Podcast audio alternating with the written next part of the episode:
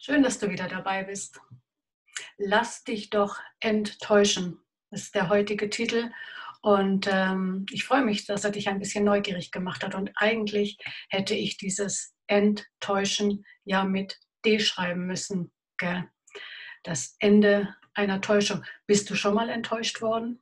Ja, klar, gell? Was für eine Frage. Natürlich.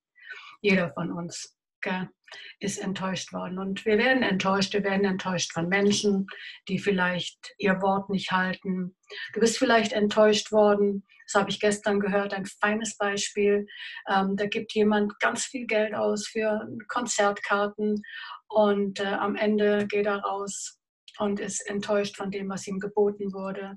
Oder du bist enttäuscht von deiner Leistung oder von dem, was die Waage gerade anzeigt oder du bist enttäuscht von dem Parfum, das du dir letztens gekauft hast und hast gedacht, ach, endlich kann ich mal wieder diesen feinen Duft genießen und dann packst du es aus daheim und stellst fest, das ist nur ein Fake. Oder du bist einer Mogelpackung aufgesessen. Du hast äh, wochenlang dich gefreut, dass die Sahne billiger geworden ist. Dabei ist sie nicht billiger geworden, sondern die Menge ist weniger. Anstatt 250 Milliliter wie davor sind nur noch 200 drin. Und so gibt es ganz viele Möglichkeiten, wie wir enttäuscht werden können. Wie die Täuschung, die wir vorher uns, ähm, der wir vorher ähm, anheimgefallen sind, boah, was ist das wieder für ein Deutsch, auf einmal sich aufgelöst hat, das Ende einer Täuschung. Aber bei all den Beispielen, die ich jetzt gerade so genannt habe, geht es ja immer um Dinge, die wir ähm, positiv eingeschätzt haben und das Ergebnis war etwas Negatives, das zu dieser Enttäuschung geführt hat. Es gibt aber auch umgekehrt die Möglichkeit. Es gibt auch Dinge, die negativ scheinen und ähm, wo wir uns aber auch nicht von diesen negativen Umständen täuschen lassen dürfen, sondern uns enttäuschen lassen sollen. Und da möchte ich heute so ein bisschen mit uns hin. Ähm, der Paulus, der die Briefe geschrieben hat, die wir im Neuen Testament der Bibel finden, ist ein Mann gewesen, der ganz, in ganz vielen Bedrängnissen gesteckt ist. Es ist ein Mann gewesen, der ähm, verfolgt worden ist, der gesteinigt worden ist, der ausgepeitscht wurde, der Schiffbruch erlitten hat, der im Gefängnis gelegen ist. Und ein Gefängnis damals, ganz ehrlich, das hat schon ganz schön anders ausgeschaut als die heutigen Gefängnisse. Also das ist kein Vergleich. Und dieser Paulus, der hat aber inmitten all dieser Schwierigkeiten, inmitten all dieser Bedrängnis, inmitten all dieser Not Ruhe und Frieden bewahrt. Und ähm, ich sage es mit meinen Worten, er hat sich nicht täuschen lassen. Aber wie geht denn das? Ich meine, ich spüre das ja. Ich merke ja, dass ich geschlagen werde, dass ich gesteinigt werde. Ähm, ich merke ja, was da alles gerade abgeht, dass Krankheitssymptome sind, dass mein Konto äh, den Bach runtergeht, das sehe ich ja alles gerade. Und dennoch, wie gesagt, ist es möglich, Frieden zu bewahren.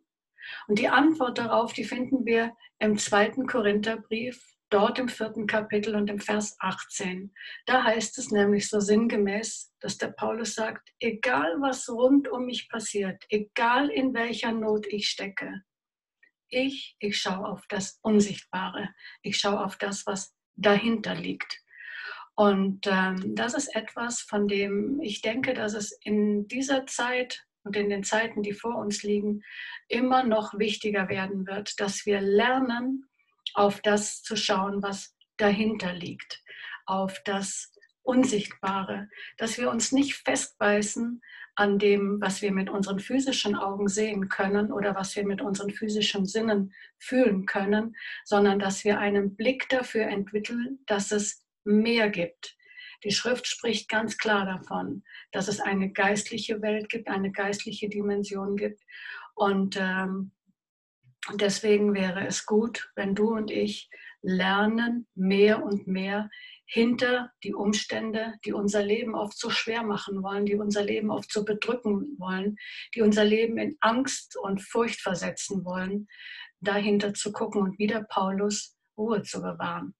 Und das geschieht, das finden wir in, im Epheserbrief dort im, im ersten Kapitel, im Vers 18, indem wir Gott bitten, dass er unsere Herzensaugen öffnen möge, damit wir sehen, was hinter diesen ähm, scheinbaren Katastrophen, was es für eine Hoffnung gibt, was es für äh, durch das, was Jesus Christus für dich und mich am Kreuz bezahlt hat, was es für eine Lösung gibt, für Auswege gibt.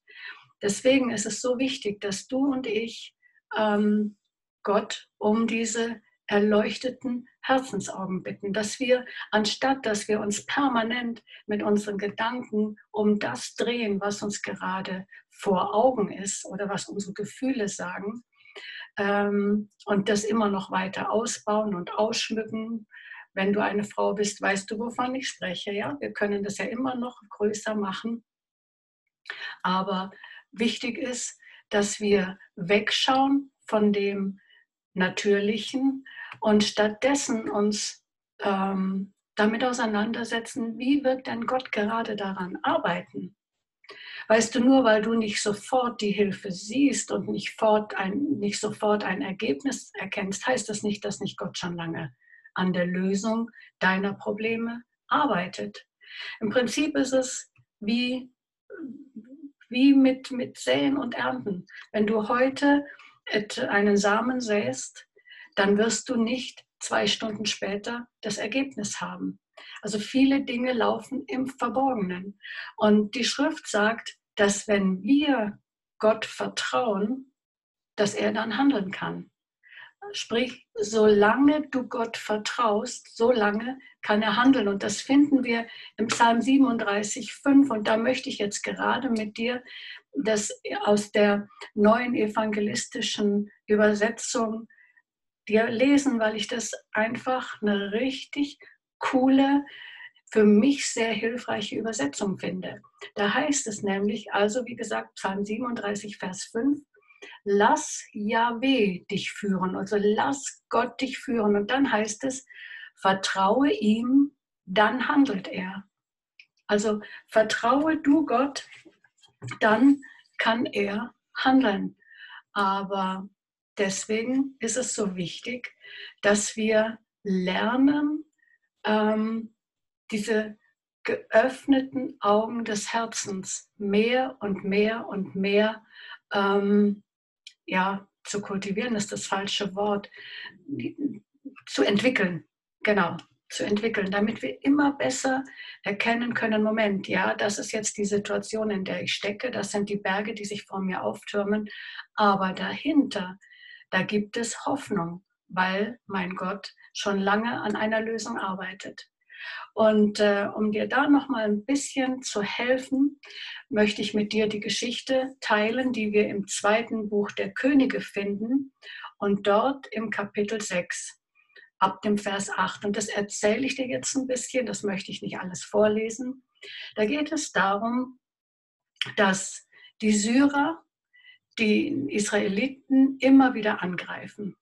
Und der König von Syrien, der macht mit seinem Heer immer wieder aus und sagt so, an dem und an dem Ort, wenn da der israelitische König vorbeikommt, dann macht ihr einen Hinterhalt und dort überfallt ihr sie. Und ähm, jedes Mal, wenn sie diesen Hinterhalt legen wollen, dann kommt der König der Israelis oder kommen die Israeliten dort nicht vorbei. Und das passiert nicht nur zwei oder dreimal, das passiert öfter, sagt die Schrift. Und jetzt wird der König von Syrien ungehalten und sagt, ja, da muss ja quasi ein Spitzel bei uns sein, da muss ja ein Verräter sein. Und er lässt einen seiner Heerführer kommen und sagt, du sage mal, also irgend, irgendjemand unter uns muss ja dem König von Israel immer wieder sagen, was wir geplant haben, weil sonst würde der ja da vorbeikommen. Das wissen wir ja aus der Vergangenheit. Und dann sagt dieser Mann zu seinem König, nee, nee, der König von Israel, der hat einen Gottesmann in seinem Volk. Und dieser Gottesmann, der spricht zu ihm und der sagt ihm, wo er eben nicht gehen soll. Und der sagt ihm sogar, was du in deinem Schlafzimmer redest. Oh, das finde ich eine krasse Geschichte. Da gibt es jemanden, einen Gottesmann, das ist der Elisa, der hat so geöffnete Herzensaugen, der hat so eine, einen Blick in die unsichtbare Welt, dass der sogar checkt, was da alles ähm, noch geredet wird, weit weg von ihm. Also der ist so mit Gott verbunden, ist so vom Heiligen Geist erfüllt, dass er viel mehr weiß, als er mit seinen natürlichen Augen oder seinen natürlichen Ohren ähm, wissen könnte. Und dann sagt natürlich der König von Syrien, ja, okay, den kaufe ich mir. Also den hole ich mir. Wo ist der? Wo, wo lebt der? Da ziehen wir jetzt hin. Und dann nimmt er sein ganzes Heer und ähm, reitet hin nach Dothan, sagt die Schrift, wo der Elisa mit seinem Knecht gerade ist. Und sie umzingeln das ganze Heer, umzingelt diesen Ort, an dem dieser Mann Gottes ist. Und in der Früh steht der Diener Gottes auf, geht raus aus seinem Zelt und rund um ihn herum sieht er nichts als Feinde. Und das ist das Bild, was du heute brauchst. Rund um dich herum siehst du nichts als Feinde. Ähm, ich rede nicht von irgendwelchen Menschen, ich rede von Nöten, von Sorgen, von Kümmernissen, von allem Möglichen, was dich so bedrängt, dass du keinen Ausweg mehr siehst. Dieser Diener hat keinen Ausweg gesehen, weil er wusste, jetzt menschlich gesehen sind sie zum Tod verurteilt. Da gab es kein Schlupfloch, wo er hätte durch können. Und äh, er geht rein in sein Zelt und geht zu seinem Herrn, dem Elisa, und sagt, was sollen wir tun? Was sollen wir nun tun? Wir sind verloren. Und dann geht der Elisa mit ihm raus und sagt, fürchte dich nicht, denn die, die mit uns sind, sind mehr als die, die gegen uns sind. Das ist das, was Gott dir sagt. Fürchte dich nicht. Die, die mit dir sind, sind mehr als die, die gegen dich sind. Und dann betet der Elisa weiter und sagt, Herr, öffne doch meinem Diener die Augen. Ist er vorher mit geschlossenen Augen dagestanden? Nein, gell? kann ja nicht sein, weil er hat ja das Ganze her gesehen. Also der, Dien, der Elisa betet, öffne ihm die geistlichen Augen. Lass ihn sehen, was in der unsichtbaren Welt ist. Und dann sieht der Diener das, was der Elisa sieht, nämlich ganze Heerscharen von Streitwegen, von Feuerwegen. Und äh, die Geschichte geht wirklich fein weiter. Eigentlich ist es eine coole Mediationsgeschichte. Ich ermutige dich einfach, im äh, zweiten Buch der Könige, Kapitel 6, ab dem Vers 8, das mal selber zu lesen. Ich hoffe, ich habe dich ein bisschen neugierig gemacht. Auf jeden Fall erfahren der Elisa und, der Eli und der, sein Diener Rettung. Und nicht nur Rettung, sondern es kommt so weit, dass diese ganze Kriegssituation ähm, beendet ist. Die Syrer ziehen nicht mehr gegen die Israeliten in den Krieg. Und ähm, wir sind heute in, äh, in der Situation, dass immer mehr Dinge in der Welt passieren werden, von denen wir nicht wissen, was ist die Wahrheit und was nicht. Die Schrift sagt an, an vielen Stellen, dass, in, es, dass es Zeiten geben wird, eigentlich sagt die Schrift in der letzten Zeit, dass es Zeiten geben wird, wo ähm, auch die Mächte, die mit dem Teufel zusammenarbeiten oder der Teufel selbst, viele Wunder und Zeichen tun wird. Zum Beispiel, ich lese das jetzt mal hier so ein bisschen in der Offenbarung, Kapitel 16, Vers 14, da heißt es, dass es, dass, äh, es Propheten, dass es Menschen geben wird, die aufsehende, erregende Wunder tun können.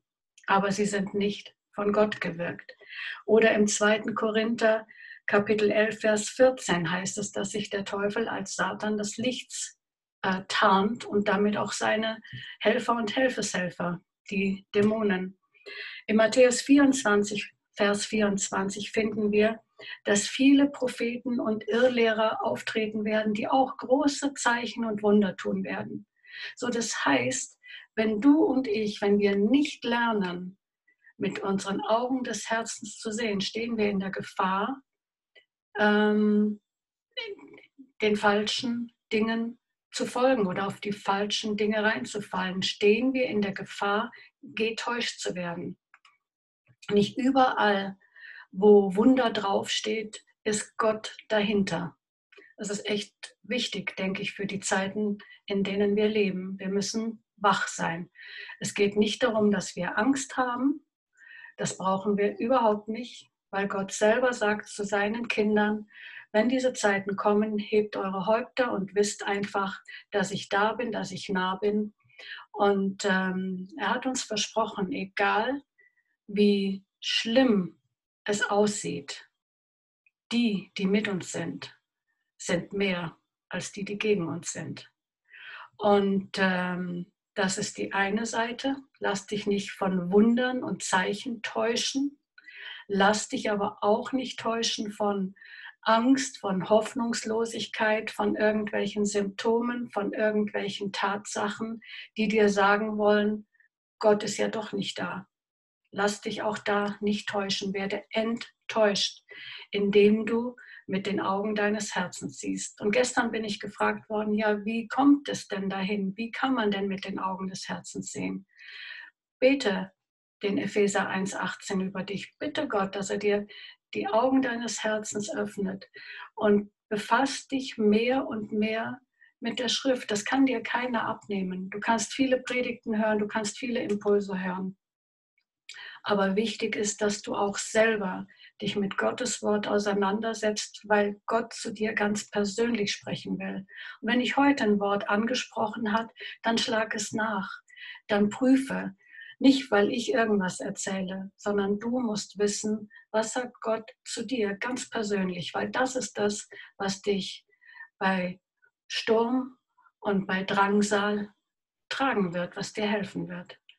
Und äh, in diesem Sinne möchte ich ähm, noch kurz hinweisen, dass ich werde es unten im Text dann auch noch mal schreiben, was du heute gehört hast oder was immer wieder mal du hörst, das ähm, besprechen wir in unserer Connect Group. Connect Group ist wie so ein Hauskreis, der ähm, von unserer, von der Kirche, der ich zugehören darf und wo ich eigentlich sage, hey, mega, die christliche Freikirche in Trostberg, ähm, die besteht aus vielen Connect Groups, ja, wir treffen uns sonntags zum Gottesdienst, aber wir sind auch im privaten Rahmen beieinander und wir haben Freude miteinander, wir haben Spaß miteinander, aber wir haben auch Zeiten oder Gruppen, Groups, wie man auf Neubayerisch sagt, wo wir uns im Glauben stärken und ermutigen.